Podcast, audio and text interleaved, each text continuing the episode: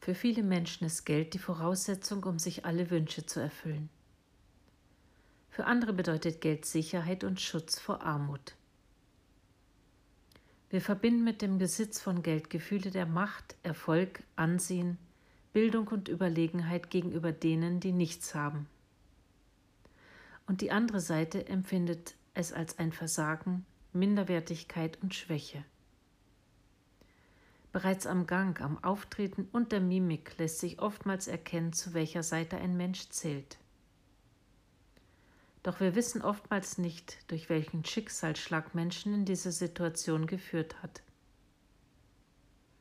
Menschen mit normalem Ehrgeiz und gesunder Selbstachtung können an dieser verzweifelten Lage zerbrechen. Tief im Herzen sehen wir uns alle nach Unabhängigkeit, Selbstachtung und Menschenwürde.